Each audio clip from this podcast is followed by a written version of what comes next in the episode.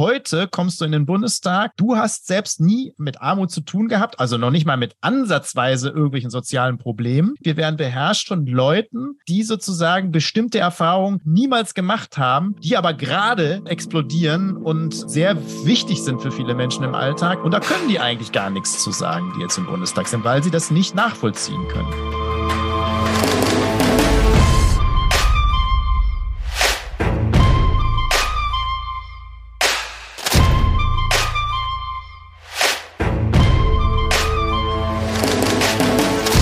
Hallo und herzlich willkommen zu einer neuen Folge von Lobbyland. Wir freuen uns sehr, dass ihr wieder dabei seid. Und Marco, beim letzten Mal, als wir einen Podcast aufgenommen haben, hat die Queen noch gelebt.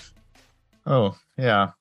Sie hat viele Präsidenten überlebt, ähm, Kanzler, Kanzlerin, aber den Lobbyland-Podcast hat sie dann nicht mehr geschafft. hat, ja, hat sie leider nicht geschafft. Ja, hallo Sabrina. Ja, hallo. Ja, es ist ja noch einiges anderes ähm, in der Welt passiert. Ähm, nicht nur Schönes. Ähm, auf was magst du, auf was magst du zuerst eingehen zu Beginn? Ja, man muss natürlich auf Italien eingehen, gar keine Frage. Vielleicht äh, nicht so, wie das alle anderen machen, ähm, die dann sagen, ja, jetzt müssen wir wieder den Antifaschismus hochhalten. Kann man natürlich machen. Aber ich finde es spannender zu fragen, wie ist denn das möglich? Ähm, und vor allen Dingen das, was wieder die meisten nicht machen. Wir haben das ja schon gemacht hier bei Wahlen, zum Beispiel bei der letzten Landtagswahl, dass die Wahlbeteiligung überall sinkt in Italien und man kann ja fast sagen, in allen westlichen Demokratien oder fast allen sinkt sie, eben auch in Italien. Da haben nämlich fast 40 Prozent, trotzdem es so eine wichtige Wahl war, nicht gewählt.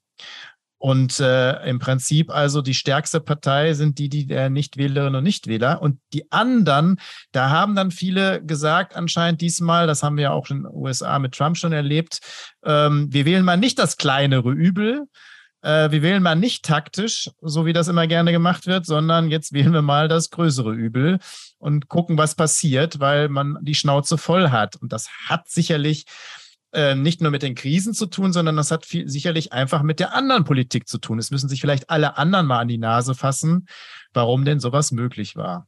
Und das ist vielleicht auch die Gefahr für die anderen Länder. Ich habe heute ein ähm, einen bezeichnenden Tweet gelesen nach dem Motto, ja, wenn die AfD nicht so doof wäre, sprich, wenn sie etwas sozialer wäre und nicht so neoliberal, dann hätten sie leider auch Chancen, äh, noch mehr zu kriegen als das, was sie im Augenblick haben. Ja, ich habe auch gelesen, Putin sei schuld. Es wäre sein, sein Erfolg. Ich dachte so, ja, Leute, ganz ehrlich, also der Rechtsruck in Italien ist jetzt auch das Ergebnis jahrzehntelanger äh, Kürzungspolitik, ne? Und ähm, also macht man alle, sich halt auch immer, super einfach, ne? Es wird übrigens immer geiler. Also was da schon läuft, heute habe ich von einem Oranowski heißt ja, der tut immer so, als wenn er so ein äh, seriöser Mensch wäre und zu Klima was sagt. Der hat heute jetzt äh, gesagt, dass die Klimabewegung von durch Putin sozusagen gesteuert wird. Ähm, ja, schau. Auch geil. Noch weiter.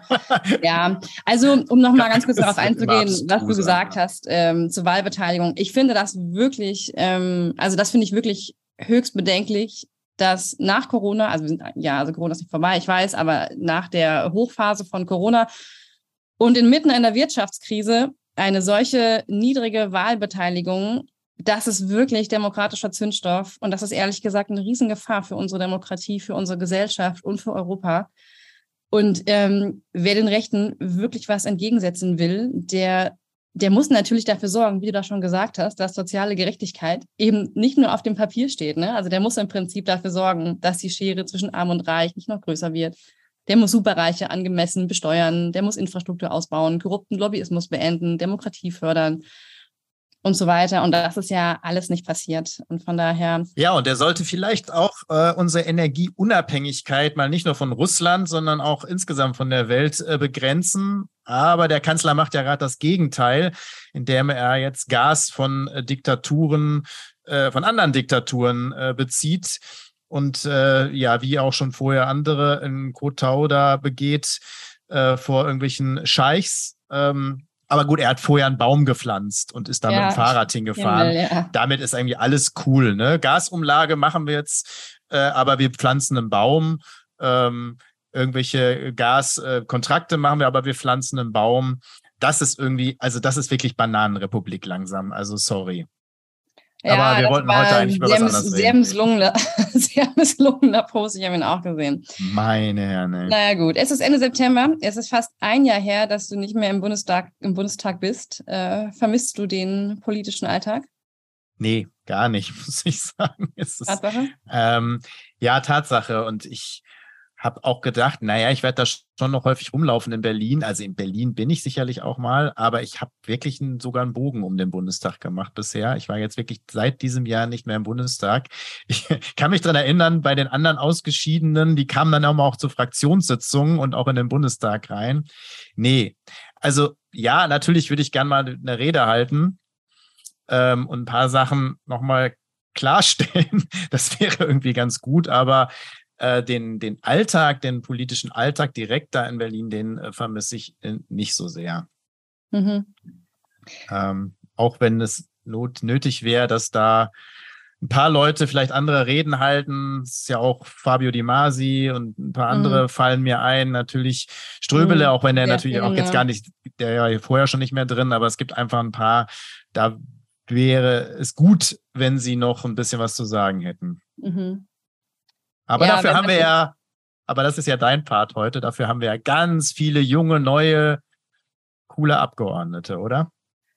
Ja, damit wollen wir uns heute ein bisschen auseinandersetzen. Ähm, Jung im Bundestag ist ja so ein bisschen unser Thema. Ich weiß nicht, ob du dich noch so gut erinnern kannst, äh, weil du bist ja auch recht jung in den Bundestag eingezogen. Ähm, wie war das denn bei dir im ersten Jahr? Wie hast du das damals so wahrgenommen, diesen politischen Betrieb? Ja, gerade 30. Ähm, zweitjüngster aus NRW. Ich war sehr la lange wurde ich zur Jugendpolitik gefragt, obwohl ich Jugendpolitik niemals ge gemacht habe. Und das ist ja auch immer interessant, wie lange man auch jung ist. Aber das war natürlich, das war für mich war das ein großes Ereignis. Ne? Es gab Rot-Grün noch. Ähm, ich habe einen Wahlkreis direkt gewonnen mit, ich glaube, 57 Prozent, also irgendwelchen utopischen Zahlen. Ähm, und ich habe gedacht, ne, ich, wir heben jetzt äh, die Republik aus den Angeln, ne, mit Rot-Grün. Da geht's jetzt richtig zur Sache.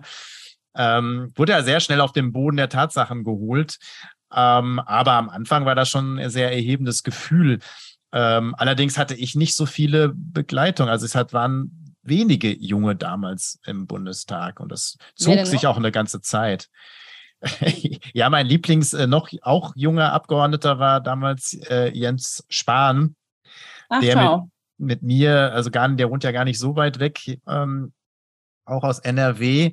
Ähm, und wir beide waren wirklich längere Zeit, also nicht nur die eine Wahl, sondern dann auch mehrere Wahlen. Also ich war, glaube ich, drei Wahlen immer noch der Jüngste aus der SPD aus NRW. Ähm, und naja, wir haben schon einen Teil uns sozusagen begleitet. Auch Ach, wenn, schau, dann äh, habt ihr ja gar nicht so unterschiedliche Lebensläufe. Ihr seid beide zusammen in den Bundestag gekommen. Ihr seid beide Energieexperten.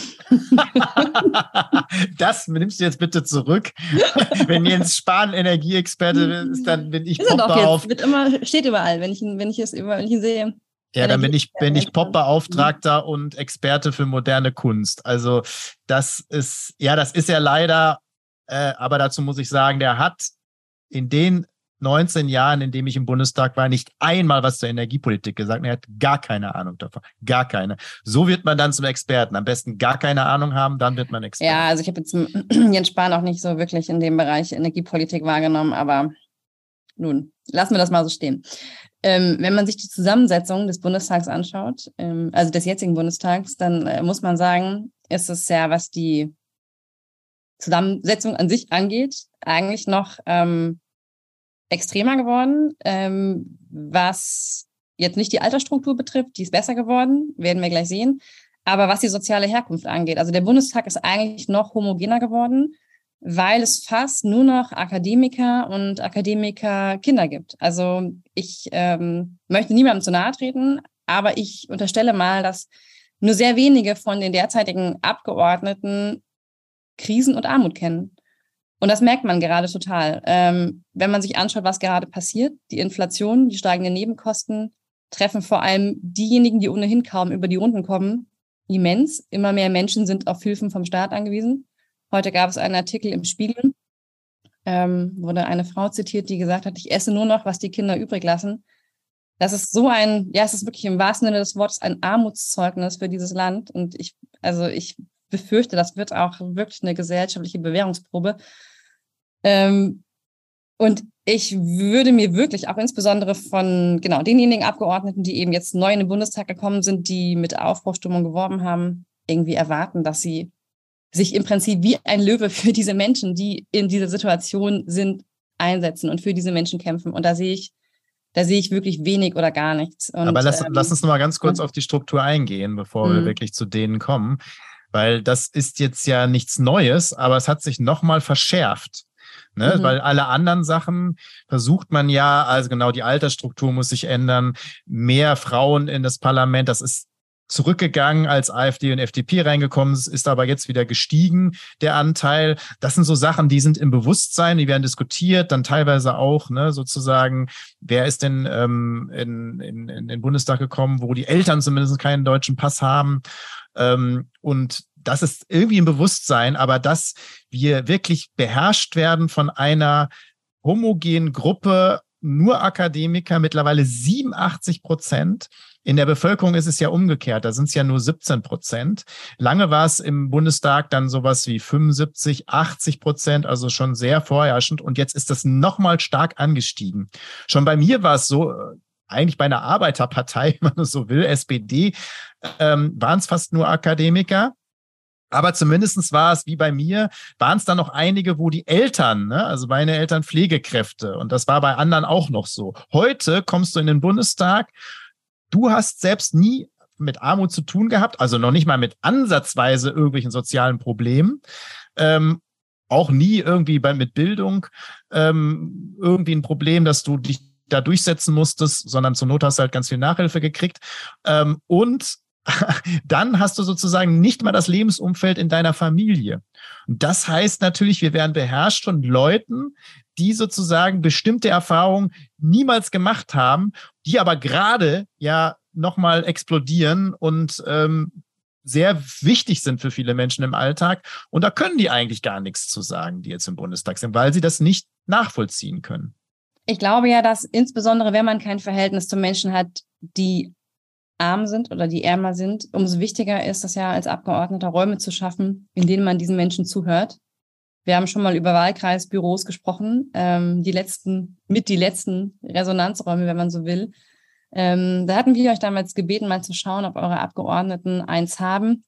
Ähm, macht das doch nochmal und gebt uns doch mal Rückmeldungen, weil das ist wirklich super wichtig, dass äh, Menschen vor Ort ähm, genau einen Ansprechpartner haben, der politische Verantwortung trägt und an den sie sich wenden können. Ja, und das ist auch deswegen wichtig, weil es auch die Pflicht des Abgeordneten ist, vor Ort Präsenz zu haben und sich eben nicht in Berlin zu verstecken nur. Äh, und das gilt übrigens nicht nur für die, die einen Wahlkreis gewonnen haben, sondern es gilt für alle, weil der Bundestag ist ja, speist sich ja sozusagen aus den Regionen und aus den lokalen Bezügen, die es gibt. Und da muss man vor Ort präsent sein und man sich immer noch versteckt nach dem Motto, nee, das ist nicht mein Thema, das macht der Abgeordnete XY oder sich versteckt hinter dem Koalitionspartner, nee, dafür ist die, ist die FDP in Schuld ähm, dann haben wir keinen Austausch mehr und der muss stattfinden. Und wenn es noch so Räume gibt, genau, dann ist es sozusagen das Abgeordnetenbüro und da gibt es übrigens eine Menge Kohle für. Es gibt über 4000 Euro, ich betone das nochmal, steuerfrei für jeden Abgeordneten und dazu gehört, dass er ein anständiges Lokal, also Wahllokal oder Wahlbüro ähm, oder Wahlkreisbüro äh, bei sich eröffnet. Das ist, finde ich, zwingend Pflicht, weil es dafür ja auch Geld gibt. Ähm, und da befürchte ich wirklich, dass was wegbricht. Vor allen Dingen, es wird ja sogar diskutiert im Augenblick, ähm, und zwar über alle Parteien hinweg, ähm, dass man vielleicht das Wahlsystem ändert und vielleicht die Erststimme äh, streicht. Ich halte das für fatal, weil ich das Gefühl habe, dass zumindest die, die gewählt wurden direkt, noch ein bisschen stärker einen Bezug haben zum Wahlkreis. Und das muss sein. Nicht nur verstecken und abtauchen in, in dem Moloch Berlin. Äh, ja, sorry. Also das wäre wirklich Wahnsinn, weil das führt ja dazu oder würde dazu führen, dass mehr Leute über die Liste einziehen und weniger Leute, die direkt gewählt sind. Und ähm, ist weiter eigentlich ein weiterer demokratischer Tiefpunkt, ne, muss ich sagen, wenn das so, wenn das so durchgewunken wird. Naja, ähm, wir sind ja etliche junge Abgeordnete in den Bundestag eingezogen, Marco. Das war ja auch immer eine deiner zentralen Forderungen, junge Leute ins Parlament. Das ist auch, äh, das ist auch passiert, hauptsächlich durch SPD und Grüne, wobei ich gar nicht weiß, ob das von der SPD so geplant war. Die Umfragewerte waren ja im Keller, als die Listen erstellt worden sind, aber das ist ein anderes Thema. Es sind hier 49 Jusos und äh, 50 Grüne eingezogen. Und ähm, genau, wir möchten uns heute mal mit diesen Abgeordneten, zumindest einem Teil dieser Abgeordneten, etwas näher beschäftigen. Da gab es ja zu Beginn, wenn du dich erinnerst, Marco, recht viele Selfies, äh, Zusammenschlüsse, die 49er, also von allen Jusos. Und äh, da ja jetzt fast ein Jahr Amtszeit rum ist, ähm, schauen wir uns doch mal an, was bisher so rumgekommen ist.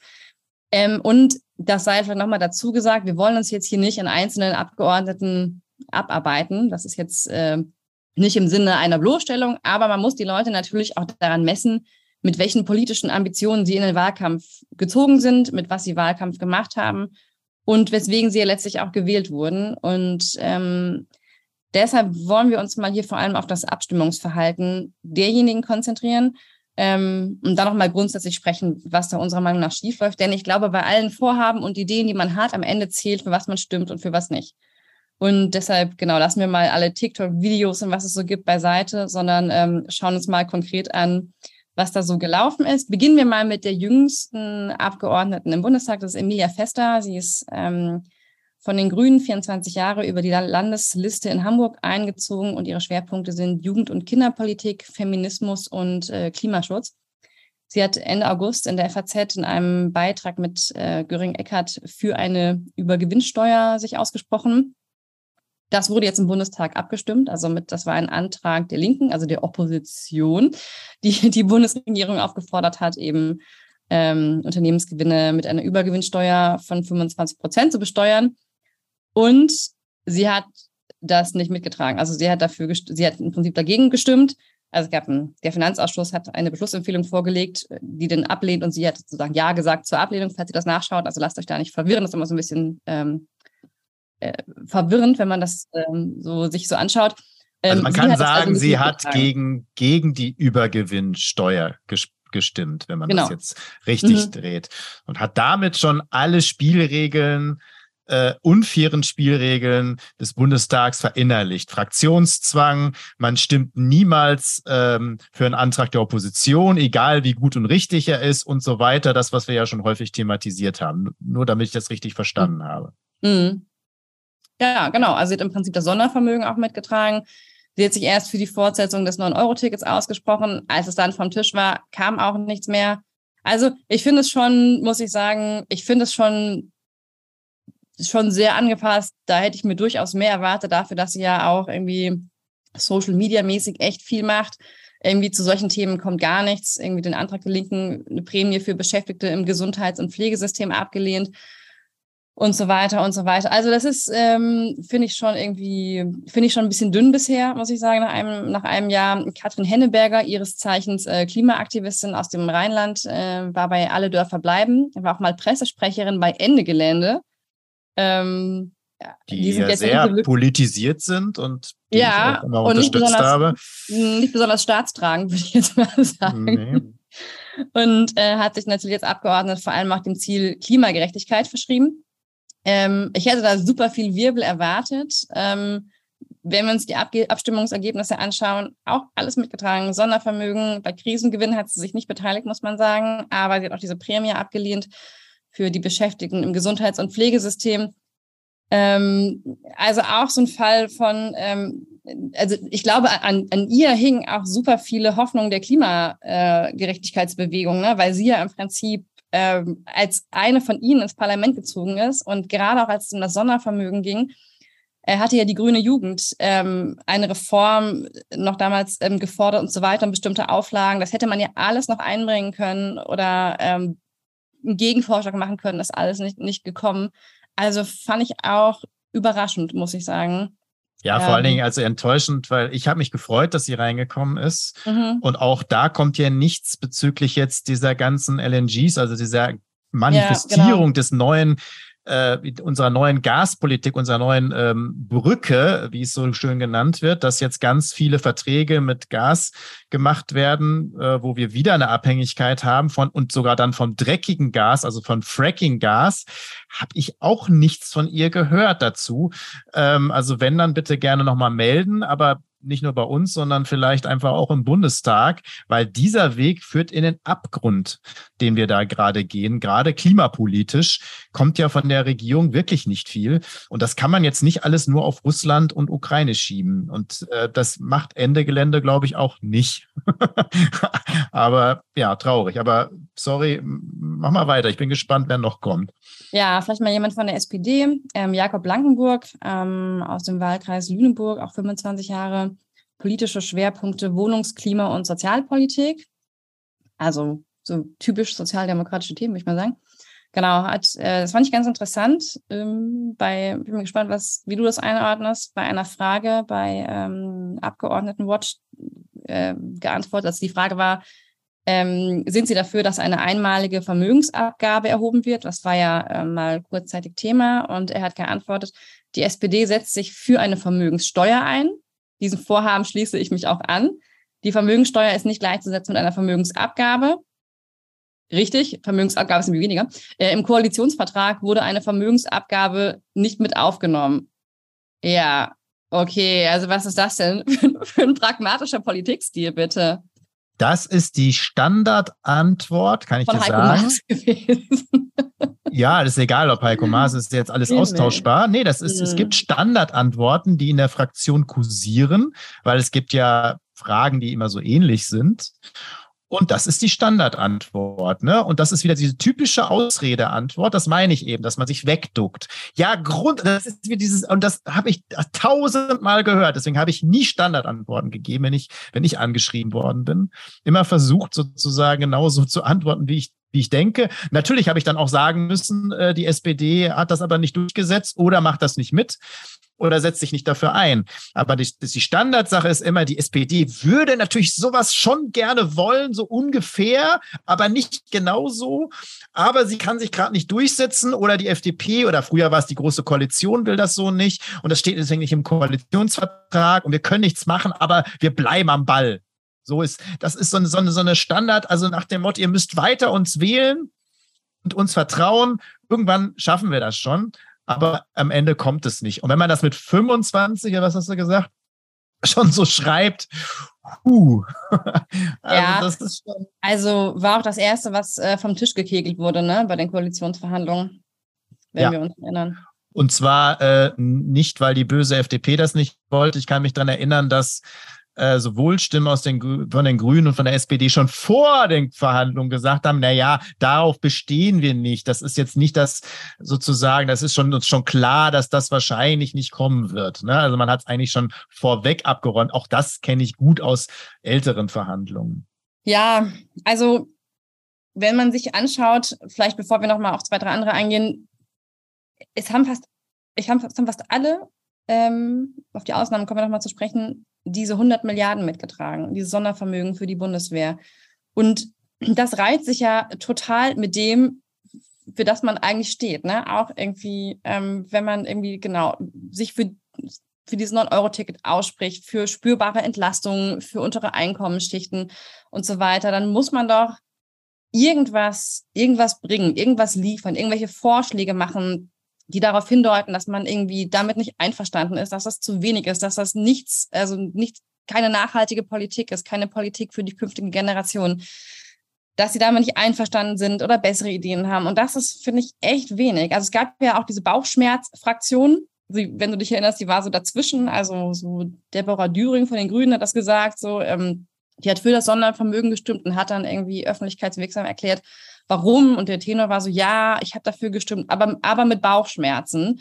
Und ähm, ja, ja, weiß ich nicht, das hilft irgendwie am Ende des Tages halt auch nicht. Ähm, Annika Klose zum Beispiel, ich weiß nicht, die kennst du, glaube ich, noch aus SPD-Zeiten, ist ja auch ja. als sehr, sehr linke Genossin angetreten, ähm, hat auch das Sondervermögen mitgetragen, das Bürgergeld sehr beworben. Ähm, also sie ist ja auch im Ausschuss für Arbeit und Soziales ähm, hat zwar da auch verlauten lassen, dass am Regelsatz noch was getan werden muss, aber das war es dann auch. Also hat, man konnte jetzt nicht erkennen, so was da noch irgendwie kommen muss. Ähm, ich habe die, ich habe die Rede. gemacht, ne?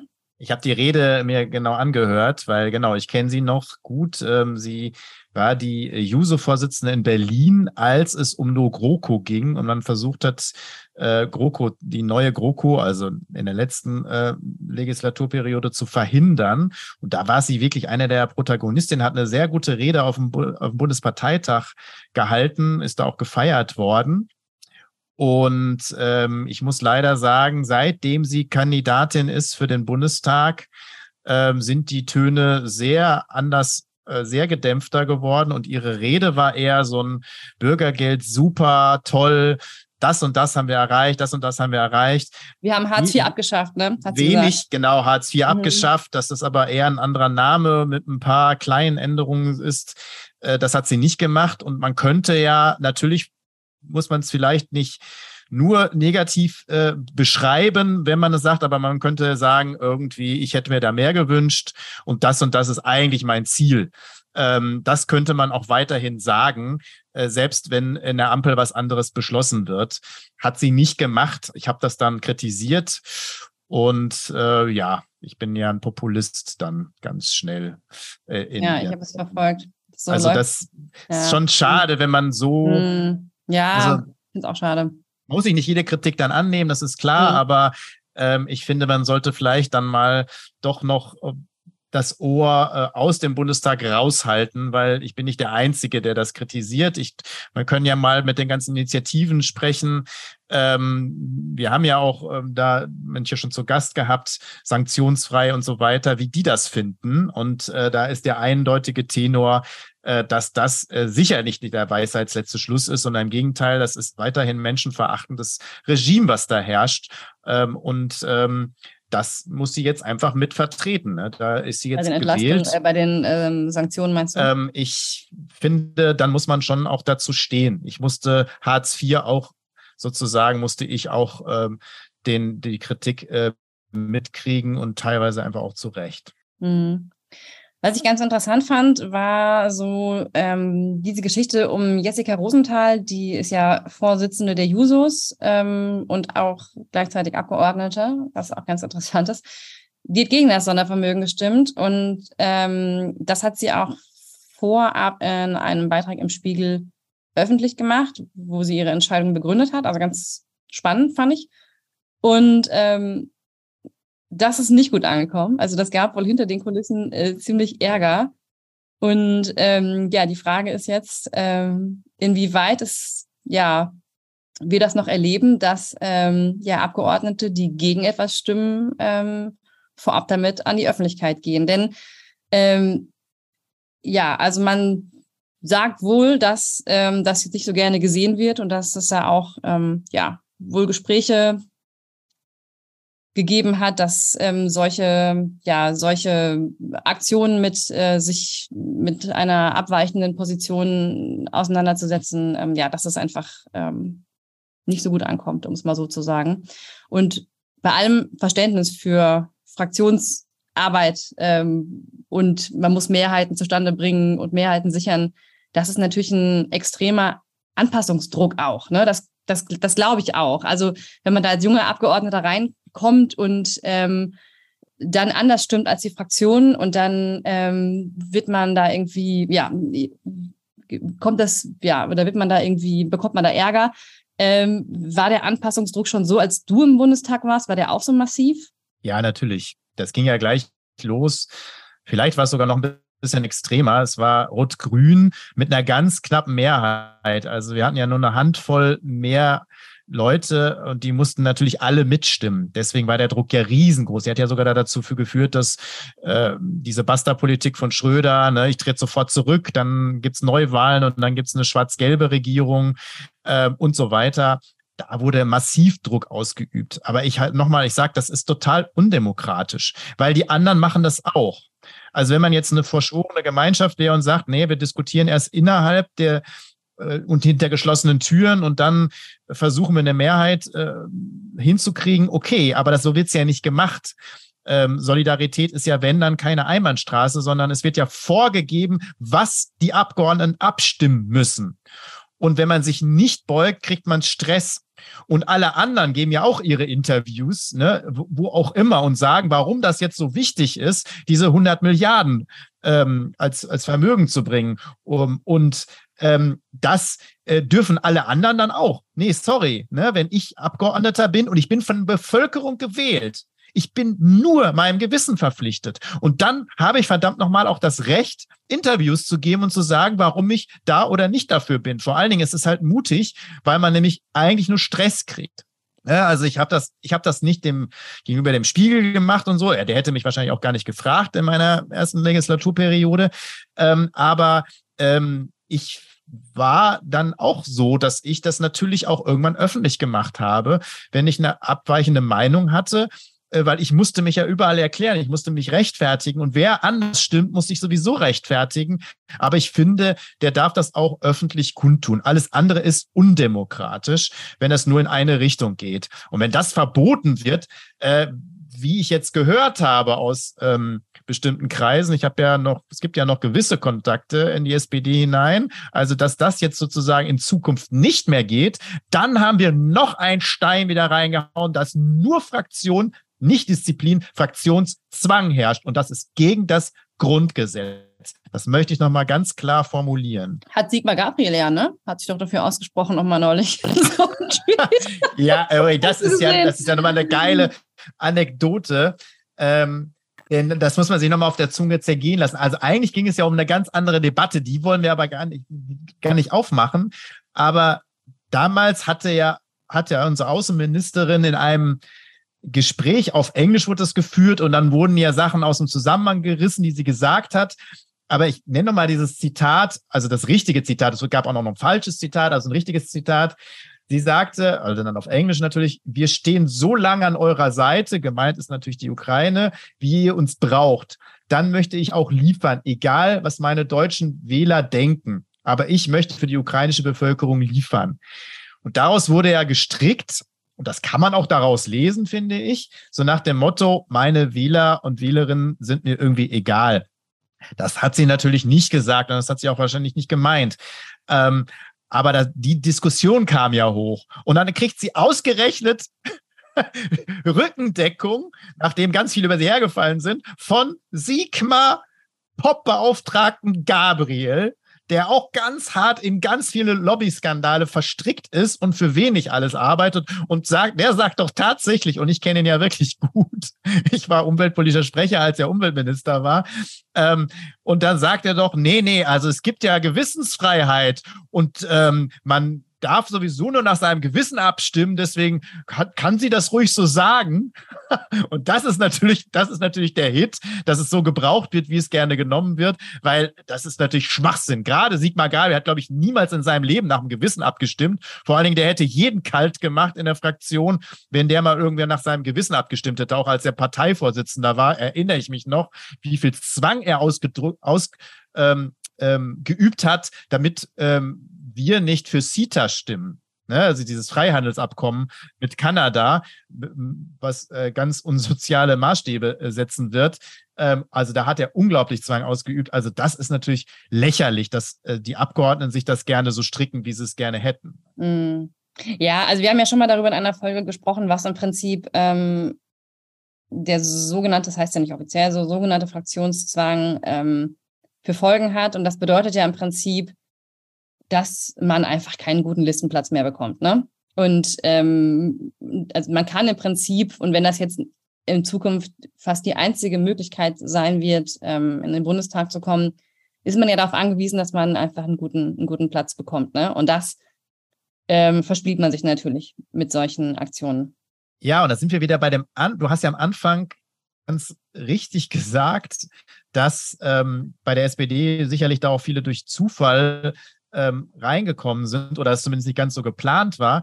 Das ist genau der Fall. Das ist übrigens ein langer Erfahrungswert, dass meistens nur jüngere Abgeordnete über die Liste reinkommen und dann, äh, wenn eine Partei viel mehr kriegt, als man, als sie eigentlich sich ausgerechnet hat. Also die Umfragen sind gar nicht so gut und auf einmal äh, durch irgendwas gibt es irgendwie einen Schwung und dann kriegt sie so viel Prozent und dann kommen auch viele Junge rein. Das war damals 98 mit der SPD äh, und das waren dann ähm, den Jahren darauf irgendwann, da war es die CDU, die haben dann einen Schwung junger Leute mit reingeholt und die kommen häufig über Liste rein. Das heißt, sie haben keinen Wahlkreis und damit sind sie natürlich sehr schnell erpressbar, weil relativ schnell äh, wenn sie sich auflehnen, und ich will jetzt keine Lanze für die jungen Abgeordneten brechen, aber schon die Schwierigkeit deutlich machen, in der sie stecken, wird natürlich ganz schnell damit gedroht, dass sie diesen Platz nicht nochmal kriegen. Ne? Also das muss man immer ähm, äh, abwägen und das spielt auf jeden Fall eine Rolle. Ja, und, und das ist ja teilweise wirklich schon, das geht ja schon ans Existenzielle, ne, muss man sagen. Also wenn man natürlich irgendwie, keine Ahnung, irgendwie damit plant oder wenn man ja rechnet oder darauf hin, hinarbeitet, ähm, dann kommt man da natürlich wirklich in moralische Dilemmasituationen. Also deshalb wollen wir das jetzt auch gar nicht kleinreden oder ich will das gar nicht kleinreden. Aber ich finde es trotzdem irgendwie insgesamt schwierig, aber das zeigt ja im Prinzip so, was, was im System falsch läuft. Also wie das System angelegt ist, so kann es im Prinzip nicht funktionieren. Ja, genau, das muss man klar sagen. Das beschreibe ich ja auch, auch im Buch, wie das bei mir losgegangen ist mit Harz. Das war ja auch ganz heftig. Und auch ich habe ja Entscheidungen hinterher mitgetragen im Bundestag, wofür ich mich heute noch ohrfeigen würde. Ne? Also man hätte mich da auch, oder man hat mich ja auch kritisiert, zu Recht, ähm, wie ich am Anfang auch Dinge mitgetragen habe, obwohl ich genau wusste, dass sie falsch waren. Ähm, natürlich hatte ich jetzt nicht so eine massive Unterstützung von vielen anderen jungen Abgeordneten. Das waren ja dann doch nicht so viele. Ähm, aber ähm, auch ich habe für Dinge gestimmt, die, die absolut nicht richtig waren und wo ich wusste, dass sie nicht richtig waren. Ich habe dann in Aktion dafür gekämpft, dass es anders war. Und ich habe es auch nicht in der Öffentlichkeit schön geredet. Ne? Das habe ich also nie gemacht. Ne? Habe ich einen Brief gekriegt, eine E-Mail, sonst was, dann habe ich äh, schon auch klar gemacht, äh, dass das eine schwierige Entscheidung war. Und äh, dass ich das auch eigentlich nicht richtig finde. Ähm, also schön geredet habe ich das nicht. Aber ich habe eben auch da so entschieden, deswegen muss man schon auch mal gucken, wie sich es entwickelt bei den jungen Abgeordneten, weil man natürlich auch eine Zeit braucht, um sich einzufinden. Und wir haben das jetzt auch nicht nach drei Monaten gemacht, diese Sendung, sondern wir machen sie jetzt nach einem Jahr. Aber ich finde, man muss sich dann auch schon was sagen lassen. Und vor allen Dingen ist es auch wichtig, denen was zu sagen. Jetzt komme ich nämlich zum anderen Aspekt, weil eine These von mir ist ja, dass die Spielregeln deshalb funktionieren, aus drei Gründen funktionieren diese Spielregeln im Bundestag. Einmal natürlich, man macht schneller Karriere oder nur die machen eigentlich Karriere, die eben angepasst sind und die die Spielregeln nicht unbedingt brechen. Ne? Das ist sozusagen natürlich ein großes Pro, damit man Karriere machen kann. Dann, man wird schnell unter Druck gesetzt, vielleicht nicht wieder aufgestellt, gemobbt, aus Ausschüssen rausgenommen und viele Sanktionen, wenn man dagegen opponiert, wenn man dagegen stimmt. Äh, aber es gibt noch einen dritter Faktor, der wichtig ist.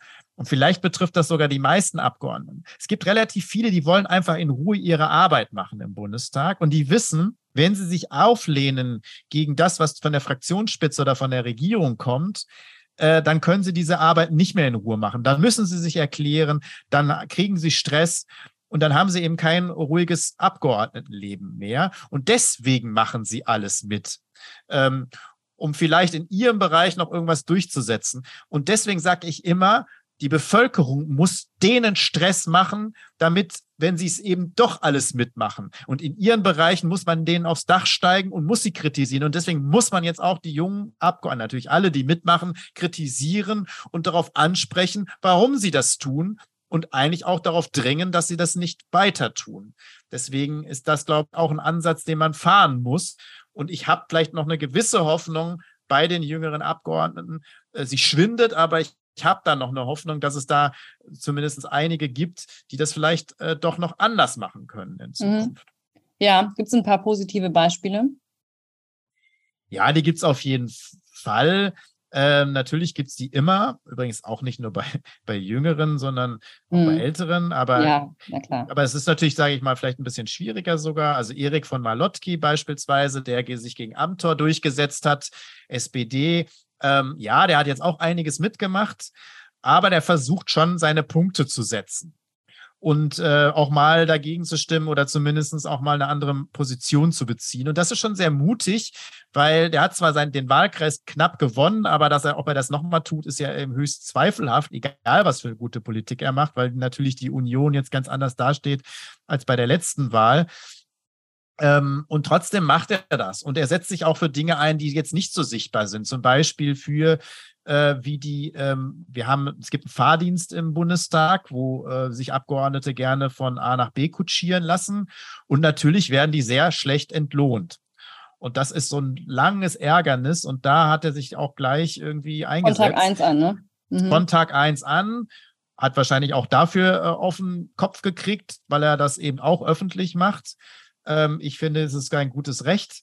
Ähm, aber ich finde, davon brauchen wir eben mehr. Und eigentlich haben wir ja mehr. Ne? Du hast gesprochen, wie viel sind es? 49 in, in der SPD? Also so viel ja, gab es noch nie. Bei den Grünen, ja, genau. Dann sind das 99, das muss man sich mal überlegen, was die alles machen könnten. Wie viele Möglichkeiten die hätten, wenn sie sich mal zusammenschließen. Äh, die könnten die Regierung so dermaßen unter Druck setzen, die könnten Gesetze gestalten nach ihrem Gusto, weil auf die 99 sind sie angewiesen. Mhm. Ja, also Erik von Malotki hat übrigens das Sondervermögen nicht mitgetragen. Ähm, Jan Dieren, Caroline Wagner finde ich auch sehr, machen eine sehr, sehr gute Arbeit, finde ich auch sehr positive Beispiele ähm, für jüngere Abgeordnete im Bundestag. Aber das, was du gerade gesagt hast, vielleicht können wir darauf nochmal eingehen. Ich glaube, das ist so der entscheidende Punkt. Also die 49er, wie sie genannt werden, und die jungen Grünen, ähm, die 50, die haben zusammen mehr Abgeordnete als die FDP. Die FDP hat nämlich 92.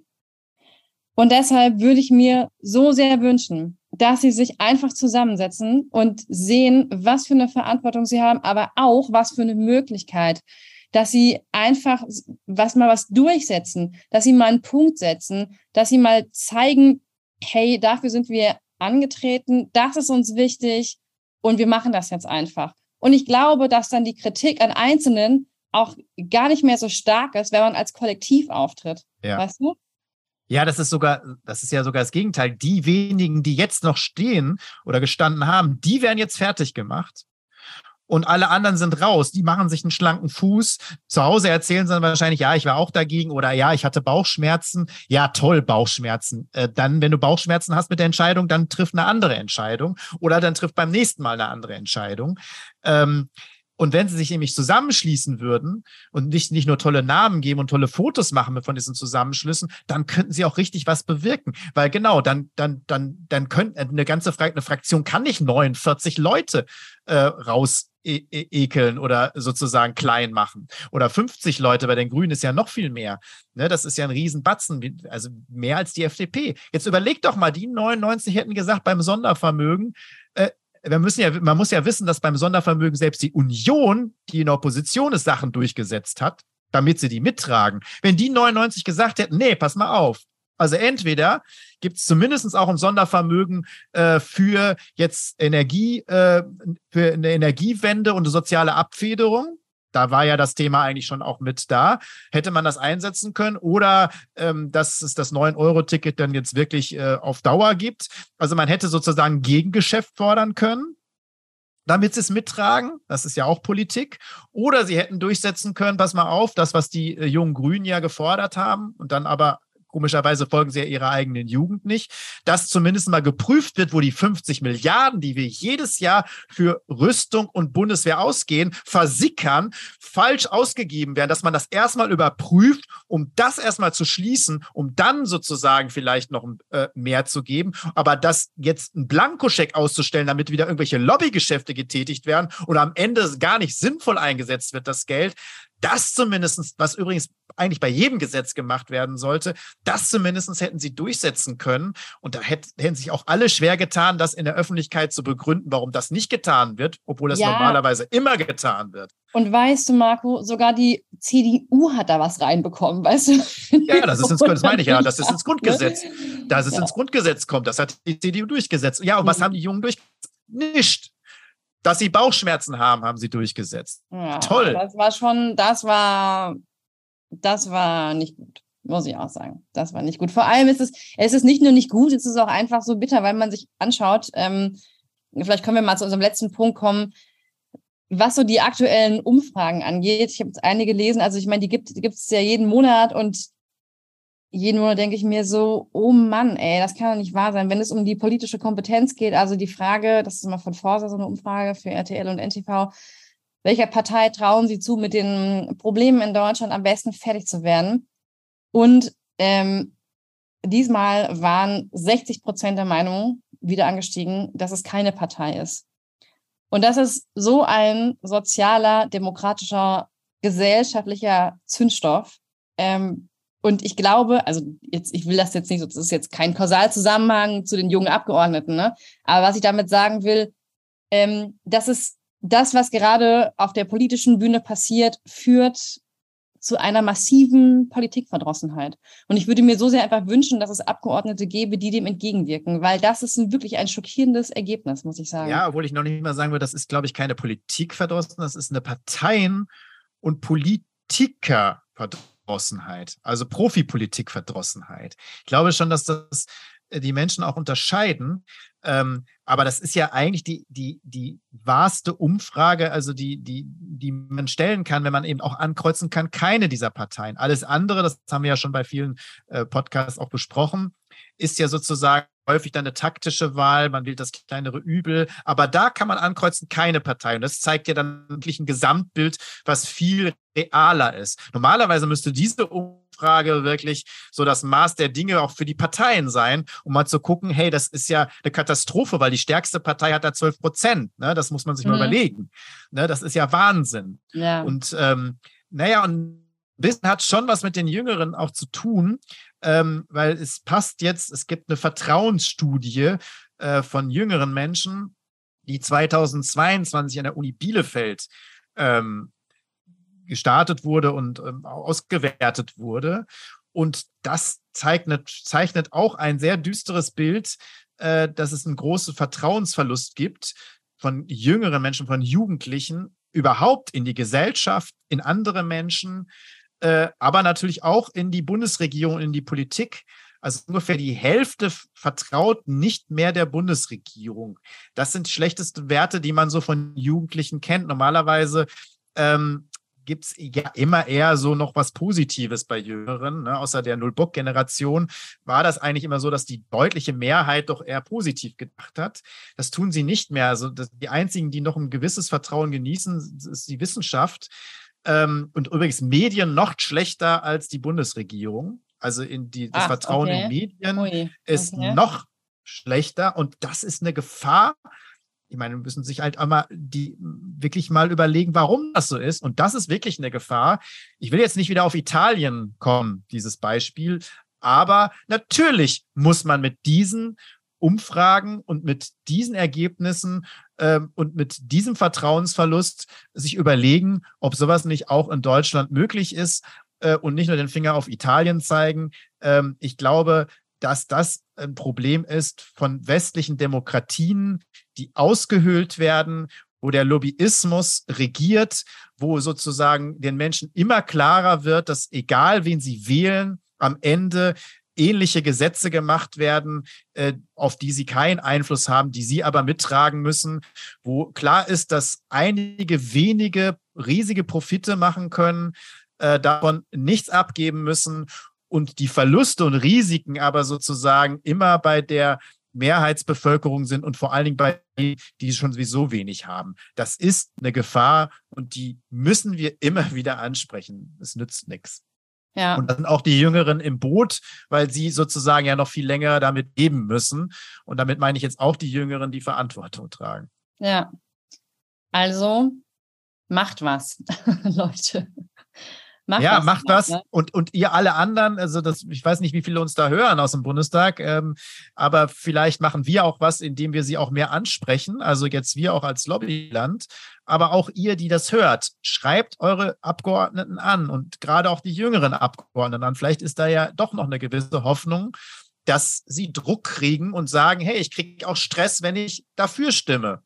Also wenn ich mit meiner Fraktion alles mitmache, kriege ich auch Stress. Also kann ich vielleicht mich auch mal ein bisschen mehr melden in der Fraktion und doch das eine oder andere vielleicht dann mal durchsetzen. Das entsteht nur durch gesellschaftlichen Druck. Deswegen seid auch ihr, die das hört, vielleicht ein bisschen ähm, angesprochen, äh, was zu unternehmen. Das ist doch ein schönes Schlusswort, finde ich. Ne? Noch eine Hausaufgaben. Nein, Hausaufgaben hört, so, Hausaufgaben hört sich immer ganz schlimm aus. Nein, wir wollen Veränderung oder nicht. Und wenn wir ja, Veränderung wollen, dann ähm, kann man immer sagen, ja, das mache ich jetzt im Privaten. Nee, dann muss man auch die ansprechen, die äh, die Verantwortung tragen. Ähm, und da ist vielleicht, äh, sind vielleicht die jüngeren Abgeordneten nicht die schlechteste Adresse. Ja, ich denke auch, von alleine wird es eher schwierig. In diesem Sinne, Marco, würde ich sagen. Genau. In diesem Sinne haben wir vielleicht heute äh, einige Lobbykraten oder Lobbytarier, aber vielleicht äh, werden sie doch äh, auch Demokratorinnen. Gut, also bis dahin. Ich danke Zeit. dir. Bis dann jo. und tschüss. tschüss.